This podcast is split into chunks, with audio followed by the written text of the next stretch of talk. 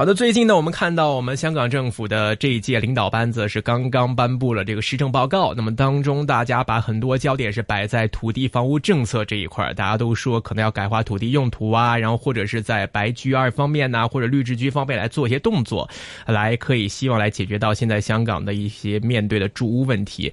当然，市场上也出现了一些其他的声音跟想法的，包括在创科的影响之下呢，我们也看到有一些新的 idea 不断的出来。那么最近市场上有人。在考虑说，哎，是不是在一些可以荒废的一些土地上啊，来进行一些临时、临时性的一些中转性的一些房屋？那比如说像货柜屋啊、铝皮屋啊这些新的想法被。不断的抛出来了。那么今天我们非常高兴呢，是请到了一个专门做铝皮屋的一个香港年轻人的一个创业公司，跟他的一些产品的想法是否能够有机会在香港落地生根，然后来帮到我们香港的土地发展跟房屋政策呢？今天是由旅游家有限公司的董事总经理邝晨到 Eric 来做客到我们一线的直播间里来跟大家聊聊他的一些创业想法。Eric，欢迎你，谢谢谢谢。介绍下自己先啊，非常年轻一个年轻人啊。嗯，其实我也不年轻我，不年轻吗？可能样子很年轻啊，也不年轻啊，也是八零后吧，八零后大家都一样了。本身是读哪科的？其实我在美国 USC 毕业啊，十三年吧，十三年前已经回来这边工作了。读哪科当时？呃，当时我是读 Business Management。哦，对，是读商科方面的，对，管理的。哎，但是之后怎么会有想到说，哎，要做铝皮屋啊？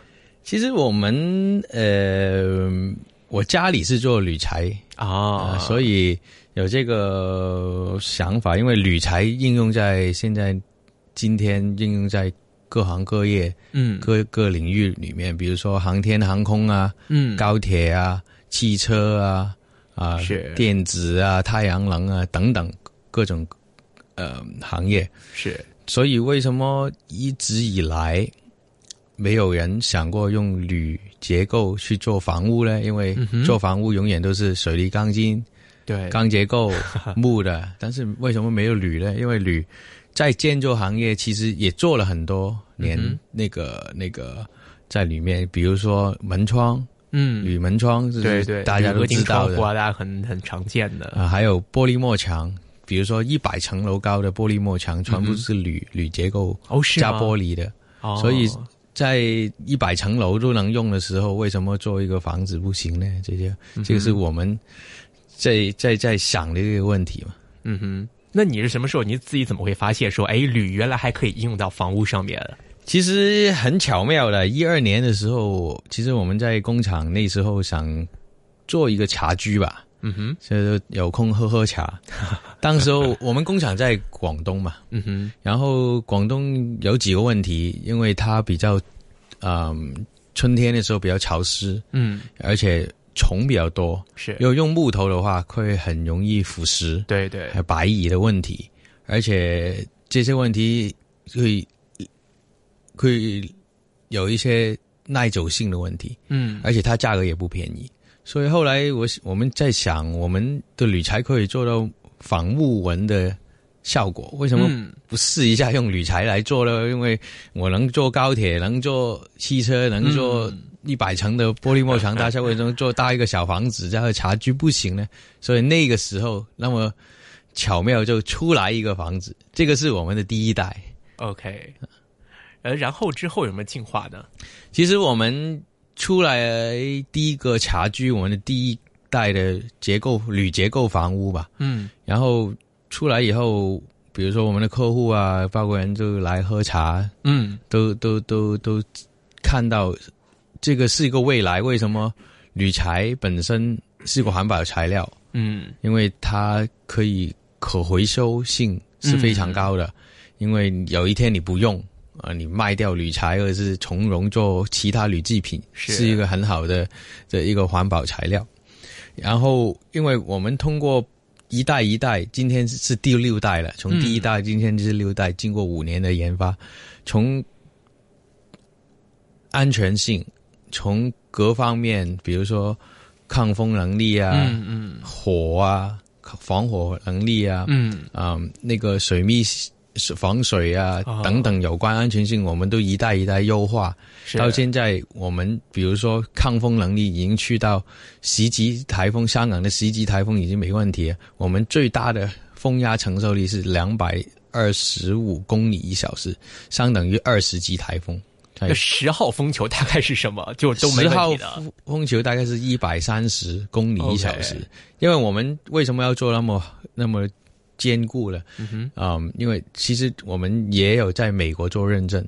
OK，这个房屋也会去美国去卖，因为在美国这些市场，因为它有飓风嘛，hurricane，对对，它的 hurricane 的。风速比我们香港的台风还要高，大家才看到在休斯顿那边。对，没错，在 Florida，在 Houston 那边，今年已经两个大台风已经把它吹垮，所以他们要求是特别高。嗯，所以我们必须要做到那么高，才能满足符合那边的要求。是，那这个跟香港我们这边传统，大家可能见的是货柜物会比较多点，因为之前可能是物流的关系啊，货运的关系，大家会很多有货柜物，而且大家觉得铁皮嘛，总归会比铝的话，好像是要更坚固、更耐用一点。其实这个对比的话，呃，用铝来做跟用这个货柜来做的话，其实两种会不会有不同啊？呃，其实两种嗯材质不同呢，一个是铝，一个是钢材。嗯，钢材它。呃，你说到坚固，对，它是比较坚固，但是铝材也很坚固。嗯哼，你想想看，我们那些航天航空飞机，嗯哼，它用的铝，它用的都是铝，高铁用的也是铝，为什么能飞天？嗯哼，啊，能下地？为因为就是你用的合金对不对？因为我们常常说的铝合金，铝合金，其实铝是有一千型号。到七千型号哦，从你平时用的铝箔一千排号比较最软的排排号，到七千最硬的就是航天，嗯嗯，它的它的它的性能是有一些比钢还要好，关键是你懂不懂铝，因为平时大众对铝是不太认识，对对对对，包括建筑师可能只懂某几种牌号。因为刚好我们家里的背景是做铝的，因为我们做铝三十年，啊，然后对铝哪个合金应该比较硬，用在比如说那个是是是。柱啊、梁啊，可能要用一点，用到七系列的，有些墙板可能要那个那个抗弯性比较好的，可能是我们用就用其他合金来去弄。虽然我不是很懂这个物理化学啊，但是大家会我会知道一些，就比如说像你刚才说合金嘛，就它可能里面不仅仅是铝一种材料，它会有个配方，对，那么很多不同的金属元素混合在一起，然后构成了一种这个一种合金出来。那么当中可能会像大家知道，有的这个金属可以做柔软一点，那有的金属可能会一个钢铁的那种坚硬程度会硬一点。所以这种配方的话，可以说是一个这个你们在做原材料的方面，应该会是一个呃你们自己的一个独特优势了哈。呃，这个是就是我们家里那个 那个背景做铝的，就是那个秘方，其实也也也也这个也也是公开的啦，这个公开。但是问题是你要懂什么性能用在哪里，这个是要一定的研发，因为你铝材，呃，你千变万万化，因为钢材只有工字钢，只有角铁，只有。呃，方管那铝材可以通过模具做成不同的形状，做成不同的扣件。嗯，那个是就是铝材的好处，它可可塑性比较强。嗯，现在这种产品，它现在在全球其他地区或有没有应用的一些先例？现在其实我们呃旅游家这个移动旅屋啊，我们叫它，嗯，在国内应用比较多。目前来讲，因为前几年我们。嗯，刚出来的时候，就是国内的旅游业开始发展起来，然后我们很多的案例都是在国内的旅游景区啊，比如说在甘肃啊、广东啊、云南啊、浙江那部分用的比较多，都是旅游景区为主，因为我们落地比较快，我们从下单到交货，看你的房子的大小啊，从最快十天八天啊就能做好运到你。的旅游景区里面能使用开业了，周期非常快。对，所以周期快等于是回报快嘛。如果对比传统的建筑来讲，比如说建个水泥的，可能它要花六到八个月的时间，那你六到八个月的营运损失你就你就没了嘛。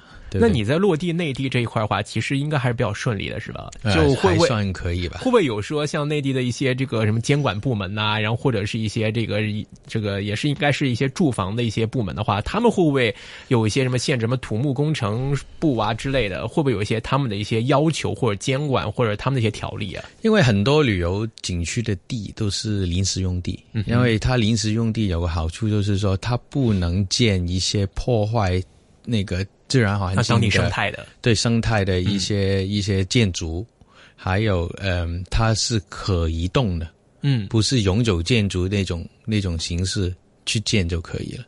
OK，就 即便当地官员可能都会觉得，如果是有什么问题，我即便再整改都好好整改，不用说来直接拆了，这个工程太浩大了，对，你就调走的事嘛。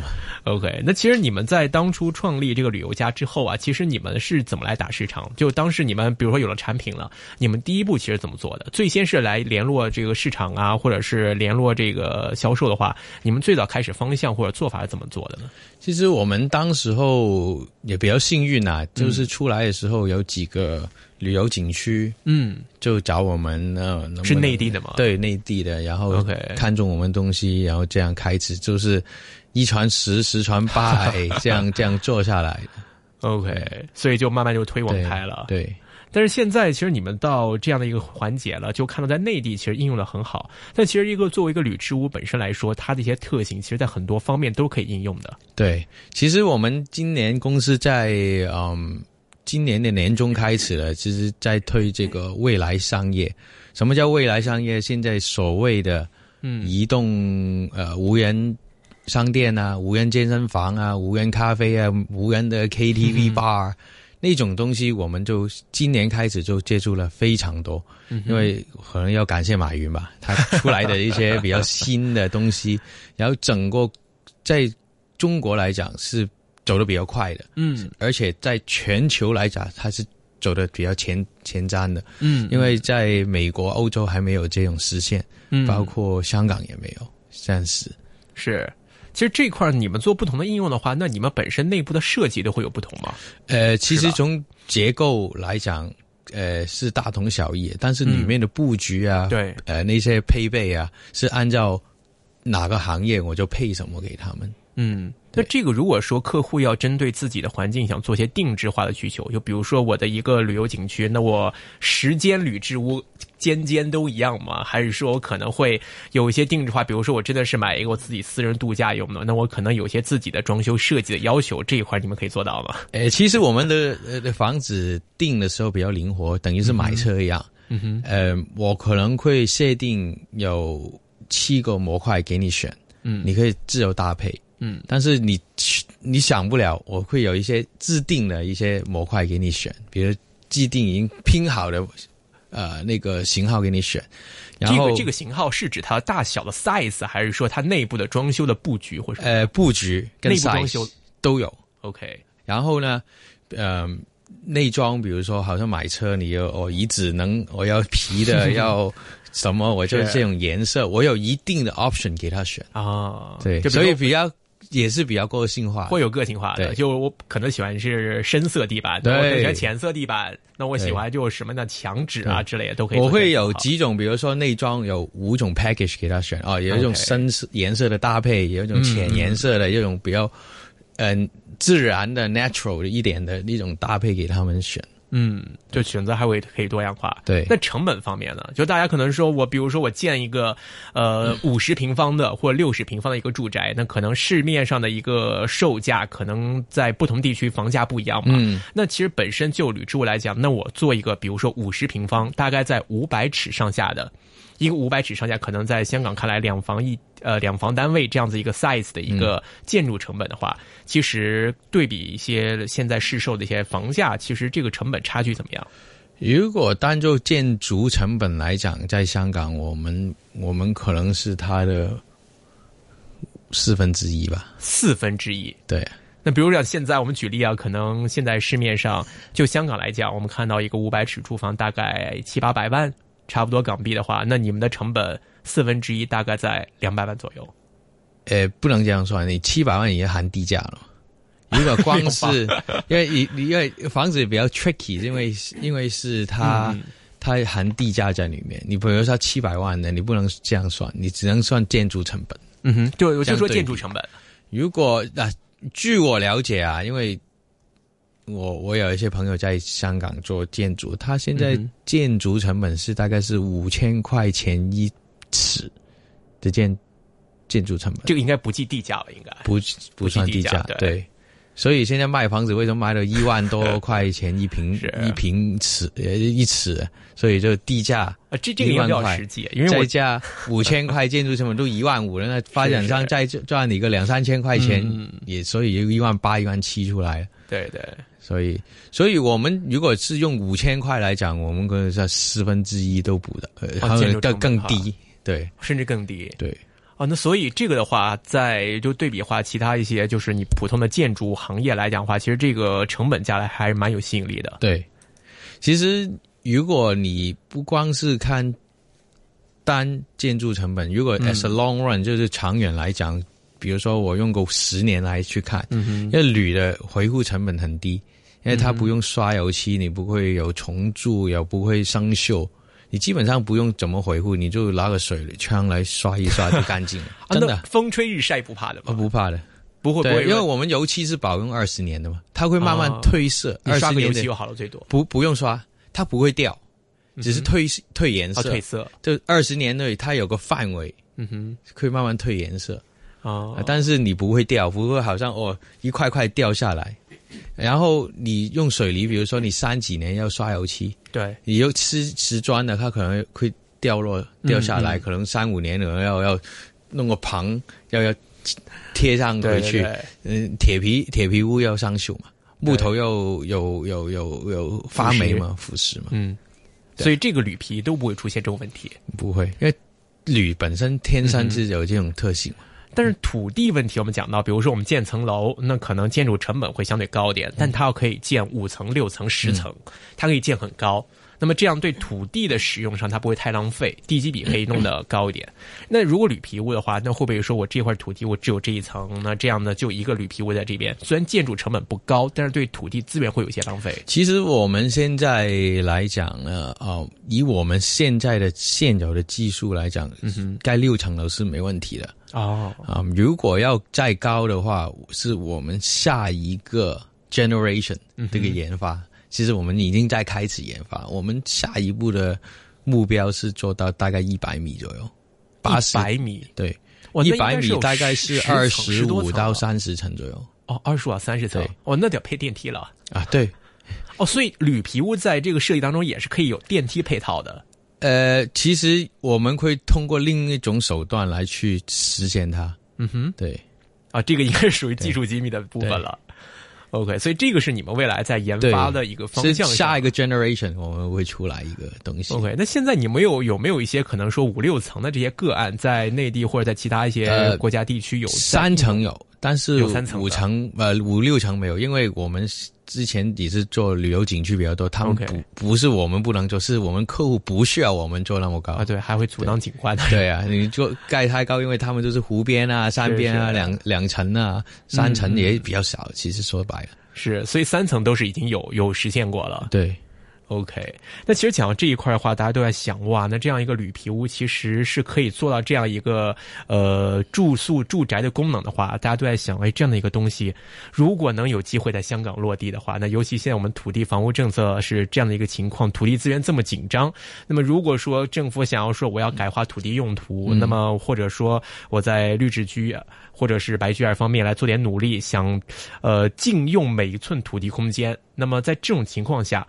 可能铝皮屋会不会是一个好的选择？这一块你们有没有跟港府来商量过说？比如说你这个荒废校舍，那我要改划土地用途，可能是个非常一年的周期，咨询城规会咨询要一年，那我可能再去找发展商来投标，那可能整个流程下来四五年就过去了。那如果说我在一个做一个中转性临时性房屋，包括我看那个在那个落马洲那边说要建购物城。当时也是说建了很多铁皮屋，然后一直没有入伙。我看政府方面给的原因是什么呢？因为夏天太热了，所以商户入住的话会有难度。其实这一块的话，在香港这边来看，市场空间还蛮大的。我，嗯，其实如果你近呃，最近我们香港比较热门的话题是什么？过渡性房屋，对他们要用集装箱来去做嘛。嗯哼，其实我们也是一个比较好的选择，因为其实我们呃，从技术从安全性方面来讲，是绝对能去做这个事情。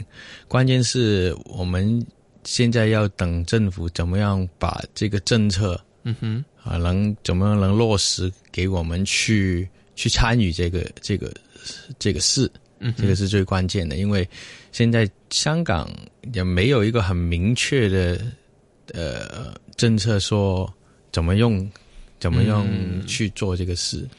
说，我之前看新闻，像在青衣那边呢，有一个荒废一个校舍的土地啊，大家可能说，大家要说怎么把它给发展起来，或者说有个荒废的一个篮球场，那么本地居民搬迁之后，那边可能是没有什么居民了，那那这个球场怎么来把它重新运用？你如果说不好做一个长期规划的话，那把它做一个中短期的一个过渡房屋的一个考虑用地的话，其实完全可取的。那现在你们跟政府的这个交涉当中的话，呃，政府他考虑的顾忌的点在哪里？就是他可能说他担心。什么？他希望你们，或者是货柜屋也好，或者铝制屋也好，呃，他希望是你们达到什么样的一个要求？是他们的顾虑在哪里啊？其实我们也跟政府只是做了一次的初步交流谈，就是交流，就是说他们只是想了解一下市场有什么技术，嗯哼，有什么方案，嗯哼，只是这样一个初步的接触。其实，嗯。不管是香港政府好，哪个政府都好，他们最大最最重要考虑的是第一个安全。嗯嗯，比如说你抗风压在放香港，比如说你台风今年已经好几个台风了，对不对？是你不要好像澳门啊、珠海一样，一吹就垮了，那对他们就比较麻烦嘛。就是安全方面，比如抗风性啊、防火性啊啊等等的那些安全性的问题，他们是最注重的。嗯，地我相信他们如果。嗯，从从啊，能动脑筋的话，一定会有地来出来去做这些事。但但是是有地了，好了，那哪个产品能满足这些安全要求来去放进去？我我想他们是最关心这个事。嗯，你没有有没有研究过？就是在这个香港的法律里面啊，就对这一块的要求会不会有些什么限制啊？或者是有一些禁区是可能令你们要进入这个市场会有点难度的？其实现在就是说，呃，其实每个公司啊，不管是富贵屋好，我们也好，嗯，去做这个事，不是技术第一个要过关，这个是基本的。对，关键是做完这些，哪里可以落地？嗯，这个一定要确定啊，因为没有人会投这个金钱去一些白做的东西。对对对，对不对？哦，OK，如果有个项目，我是。有这个项目，嗯，哦，我们只要能过关，能过呃 BD，就是房房房屋那个住的话，处的话，嗯，我相信会有人做这个 submission，就是审批流程。啊。如果反正审批流程就是满足香港的房屋条例，就应该就可以了。关键是你有这个项目，才有人去做嘛。你没有这个项目，我做一大堆东西。到最后干嘛？是是，所以还是在等待，就港府在这一块给一些明确的讯息放出来。对，就是说可以在这一块来进行着手的。对，是。呃，这吴宇蜀希望有机会听到这个访问的话，可以想一想，就是在一些中短期房屋，比如说像农地啊、改划土地用途的这个过程当中啊，中转性的时候啊，或者是政府本身持有土地的时候，呃，是否可以在这一块来做出一些协调？那如果像你们这个，比如说你们要做住宅，大家最关心的就是水呀。电呀，网啊，就这一块的话，其实你们在整个的一些布局啊当中，其实是没有问问题的哈。对啊，没有什么问题。比如说操作上，比如说一个铝制屋，一个铝皮屋，那摆在一个地面上，那我的一些水电网的问题要怎么来解决呢？其实呃，我们的概念就是 plug and play，plug and play 就是我所有接口都做好，组装就接口，我们的水电接口都做好，只是连上呃那个那个叫。呃，公共的那些排水啊、啊接电啊、系统啊，对接上一接就能用，其实比较方便。哦，也主关键是还是它呃基础的基础配套那个配套有没有？有的一接就行，没有就肯定要把这些基础的配套要做好，我们屋子才能放嘛。OK，所以这个使用上也很方便的。对。OK，那在其实做除了住宅之外，有没有考虑来做些其他的一些用途？比如说像我看到，呃，你们也分不同的款，比如说你除了做住宅之外，我可以做一些写字楼，或者做一些健身房，或者是做一些办公用地。我们在商业那块其实也可以应用非常广。嗯哼，比如说你，嗯，其实在国内，呃，包括我现在谈一个项目在澳门，嗯哼，他一些中小企的那些商会，嗯哼，可以拿出一块地。比如说用我们的载体嘛，我们叫它载体。是，嗯，来去协助年轻人去创业。比如说你现在很多年轻人在 Facebook 卖一些小小小商品，嗯哼，但是他没有没有没有地方来去线上线下来去实现，对。他只能可能周末去个叫跳蚤市场摆摆摆摆摊。摆摆摊，可能就几个小时一一天半天的时间，那。这个这个商会是通过我们的载体，很就是用一个很优惠的这个价格租给他们，嗯，然后呢，让他们来去，呃，就是创业嘛。啊，这个话就是因为它会牵涉两方面嘛，就第一个土地所有人，那可能是商会自己的一些土地，那无所谓。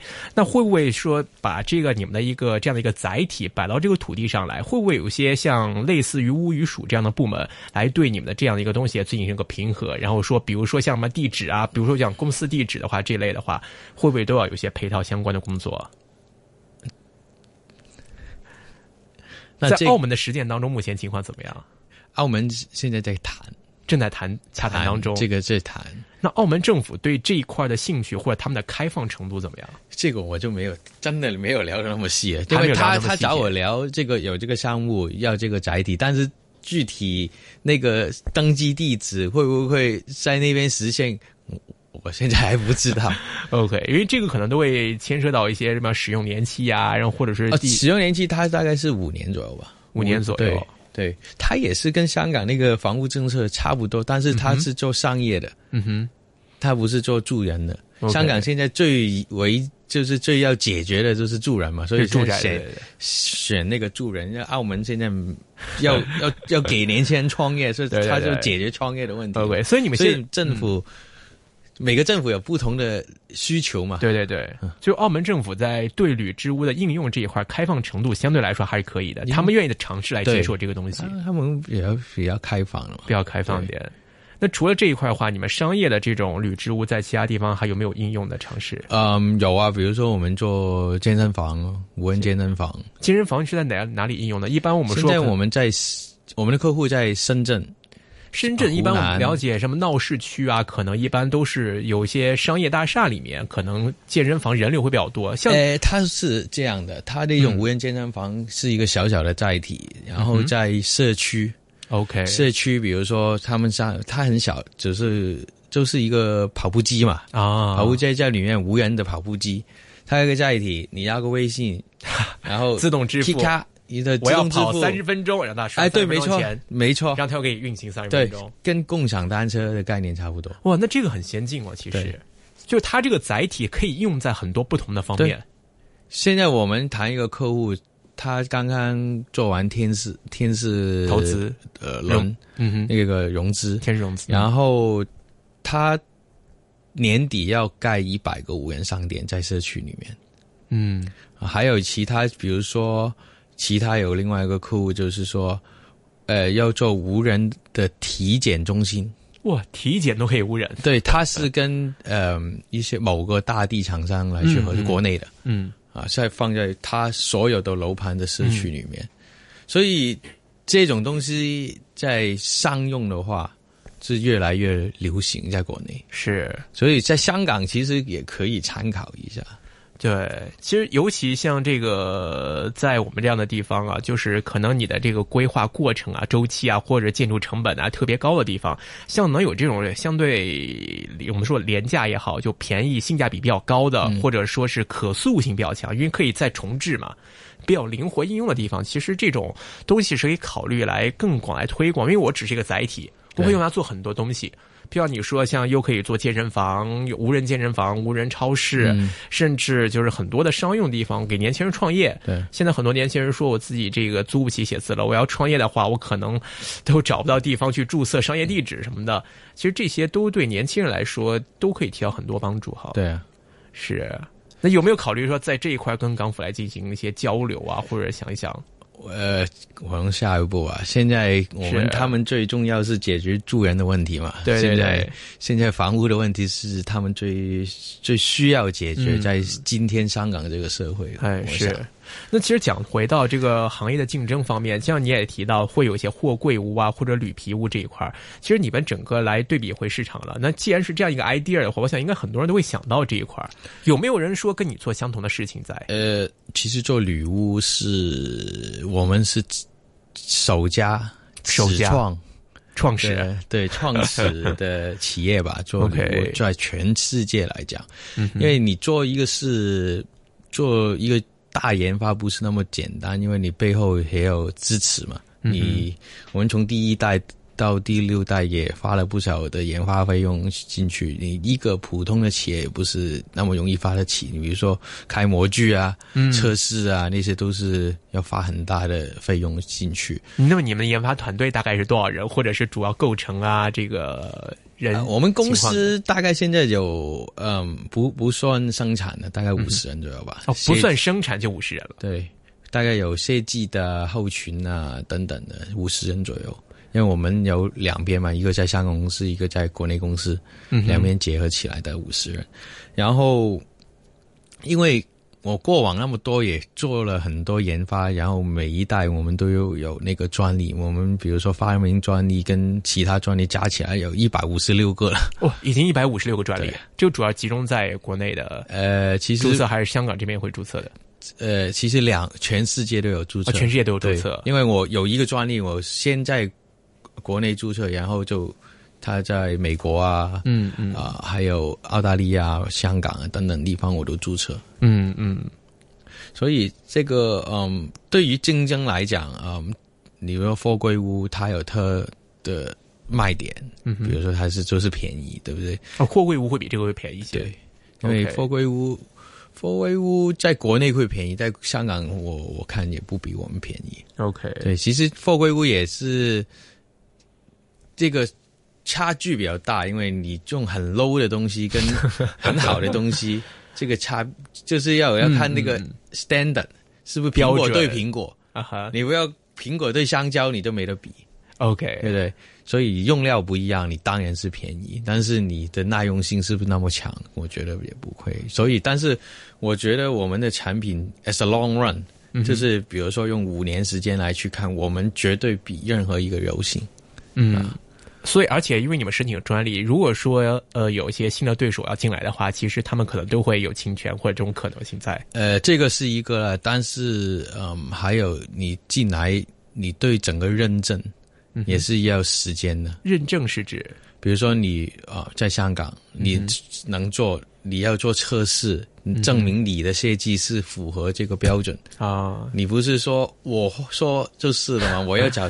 第三方的检测中心去测试我设计的东西，哎，是不是能耐火那么久啊？是不是能抗风那么多？不是我说了算的，是有另外一个第三方独立的机构啊之类的。对你去美国好，澳大利亚好，这个入门的门槛是要做的，嗯，这这相对也比较高，也不是那么简单。嗯嗯，还有我们。过往也拿了很多奖，因为也有一些设计奖啊，也比如说在香港啊、美国啊、意大利啊、德国都拿到一些奖。因为你做一个品牌，也不是今天做，明天就就能能成，只是有时间去积累的。对对。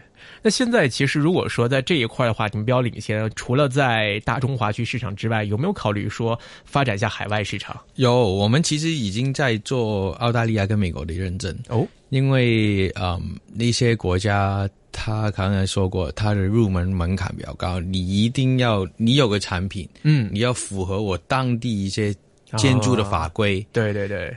你要找当地的工程师来去去计进行计算、评级认证，对，然后做做测试，然后做完这两项，然后找这个机构，它有机构的、来去做做做这个叫什么？评测？评测对，然后他才给你一个证书。证书，你才能去卖。整个过程我们差不多花了一年多时间来去去做，所以不管你是今天我旅游家，还是明天是 A B C 公司，都要做这个动作。嗯，所以我们已经在做，应该明今年年底已经拿得到。年底拿得到，我们就会去那些市场。其实我们已经有样品，今年就是现在这一刻，可以陆陆续续运去那边做示示范，做 samples。是。那其实就你们在对那边市场的交流中啊，那边的客户或那边的市场，包括那边的政府的交流当中，你们感觉那边对这一类的产品的兴趣怎么样？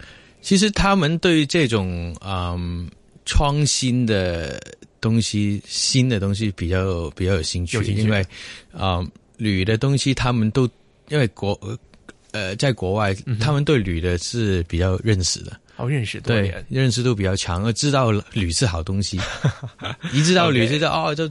不用解释，我不用解释很多东西，他知道、嗯哦，好东西啊啊，怎么怎么样，而且加上我们有些外形比较比较漂亮，他们就很吸引了，哇，这个很很很很嗯 interesting，、怎么怎么怎么样，所以我们反应在澳大利亚跟美国都是非常好，只是现在等我的认真做完，我们就可以可以进去了。OK，明白。好，那我们来说一说公司未来的发展长远规划方面啊。我们看到，作为一个香港，应该是香港的一个一个企业了，对，有这么好的一个创科。我们一直说创科，创创科，谁说香港没有创新企业？今天我们也看到一个香港不错的一个做这样一个创新企业的一个一个一个标杆了。那其实你们在未来的发展方向上，其实你们的规划或者说你们的一些想法目标怎么样？嗯，其实作为我们旅游家公司来讲，呃，当然我们会专注在呃不同地方啊，因为比如说你在国外、国内，包括香港，尤其是香港，其实我们是本地的企业，我很想在。